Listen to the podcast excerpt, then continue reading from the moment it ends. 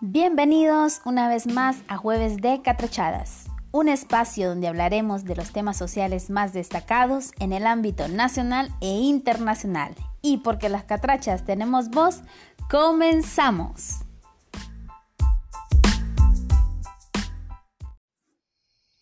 Muy bien, el tema de hoy lleva por título Las espinas disfrazadas de inteligencia, al que a su vez deriva la siguiente frase es de personas geniales sentir felicidad por el éxito de otros. Antes de cualquier otra palabra, quiero desearles las mejores vibras y abundantes bendiciones que solo Dios puede dar. Amigos y amigas, me imagino que alguna vez ustedes han escuchado o han leído una frase que dice lo siguiente. Si un amigo emprende, apóyalo. No le pidas rebajas. No critiques su trabajo, promocionalo con tus amistades, apoyemos lo local y a eso yo le agregaría, no te burles de las ideas de tu amigo o tu amiga. ¿Y cuánta razón tiene la persona que lo escribió? Que aclaro, no cito su nombre porque no aparece en ninguna imagen o en ningún video o página web en la que pude haber buscado dónde está esa frase. Pero a partir de ella vamos a partir para empezar a desarrollar este tema. Desde mi perspectiva, es fabuloso cuando un amigo inicia un proyecto nuevo, porque es una persona llena de valor, llena de entusiasmo, llena de sueños y muchas pero muchas ganas de salir adelante. Aparte que le está apostando todo su proyecto, ya sea todo su capital o todo su tiempo. Está también trabajando en perder la pena, en llevar su imaginación a otros niveles.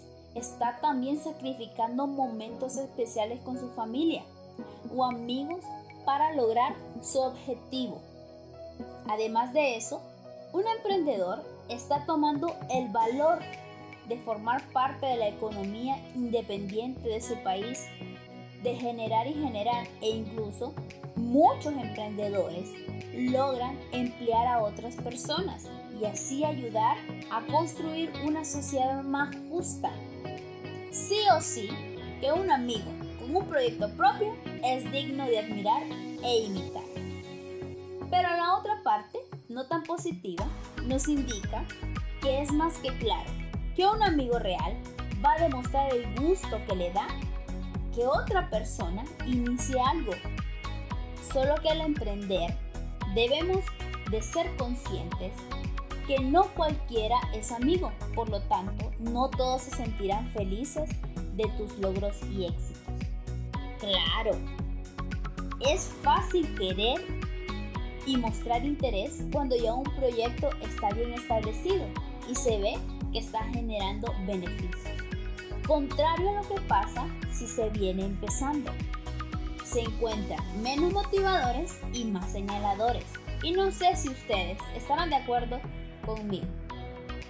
La mayoría de los que dudan o se burlan de los proyectos de otros son esos que comúnmente nosotros consideramos grandes amigos.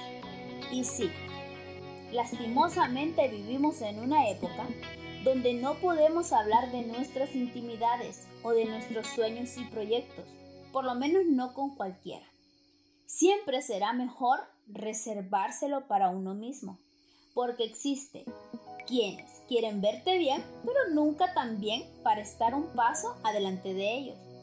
Nos hemos vuelto tan egoístas que nunca miraremos el proceso, siempre nos va a interesar más el resultado. Y luego, de forma muy errónea, creemos que esa persona que está teniendo éxito tiene la obligación de ayudarnos solo por el hecho de que es nuestro amigo.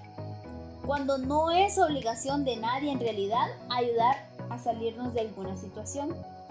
Debemos aprender que por lo general el emprendedor exitoso, antes de ser exitoso, ha recorrido caminos muy duros, llenos de lágrimas, dificultades, aguantando hambre y sobre todo teniendo esa carga emocional de decepciones.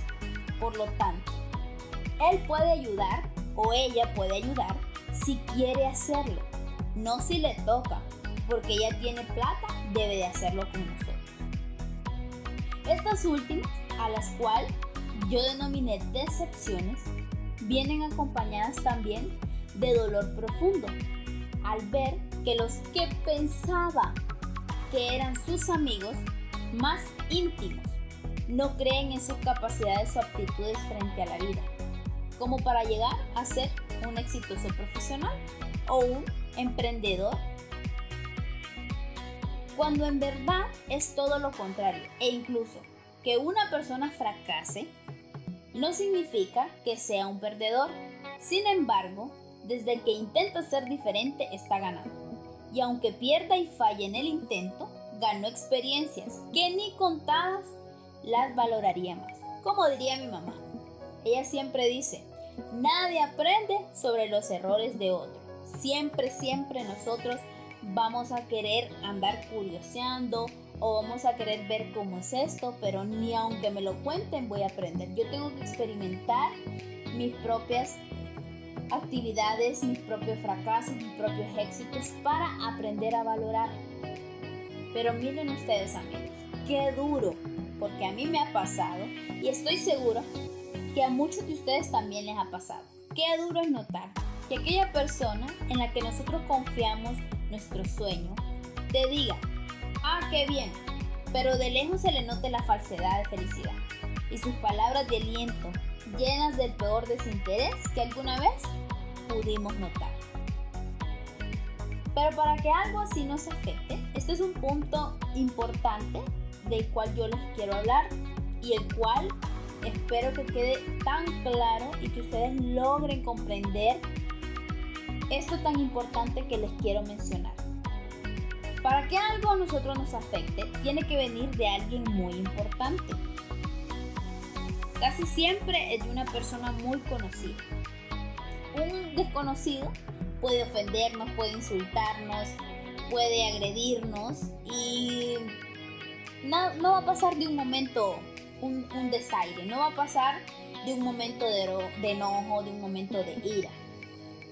No es como que venga alguien al que nosotros amamos, queremos, le ofrecimos nuestra confianza, le abrimos las puertas de nuestra casa, haga un comentario hiriente. Nunca va a ser igual. Por lo tanto, lo que nos va a afectar tiene que venir de alguien importante para nosotros.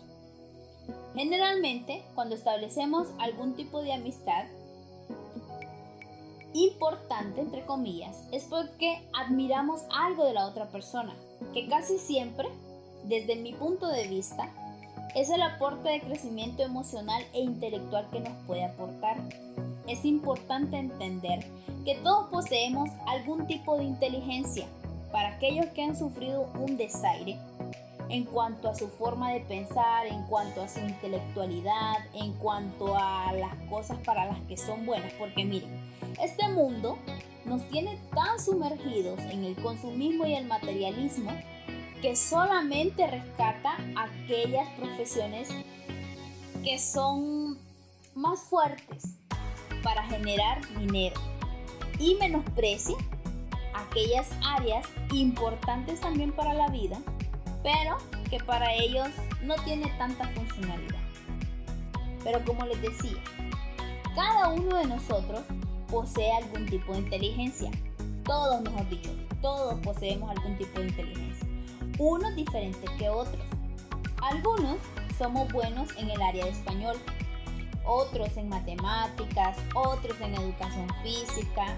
Tengo muchos amigos que son muy buenos para el arte y otros a los cuales les resulta mejor las habilidades técnicas. ¿Han escuchado ustedes alguna persona que dice, yo soy inteligente, pero no soy aplicada. ¿Qué quiere decir eso? Que su tipo de inteligencia le permite obtener conocimiento solamente con la explicación que dé el maestro. Pero no son personas destacadas en sus notas porque no son aplicadas. Y eso no quiere decir que no sean inteligentes, solamente que les falta aplicación. ¿Qué le quiero decir con esto? Que la inteligencia tiene múltiples presentaciones no tiene una estructura ya establecida. Así que de hoy en adelante, cuando alguien nos haga sentir tontos, cuando alguien les haga sentir que ustedes no tienen valor, que ustedes no pueden con ciertas tareas, antes de sentirse mal, deténgase y mire a su interior y diga o recuerde para qué usted es bueno y los demás no. Pero siguiendo con el tema, les diré, la inteligencia nos permite tener estilos de vida buenos y tener pensamientos grandes acerca de la vida. Muchas personas lo tienen. Muchas personas tienen pensamientos pero no los aplican. Otros tienen pensamientos pero sí los aplican. Tiene la inteligencia esa ventaja de que nos permite ver al otro como un compañero. Nos permite también luchar por nuestros propios intereses. A veces, esta nos lleva a creer que por ser tan inteligentes o por ser tan buenos, tenemos la verdad absoluta y es cuando nosotros caemos en el error.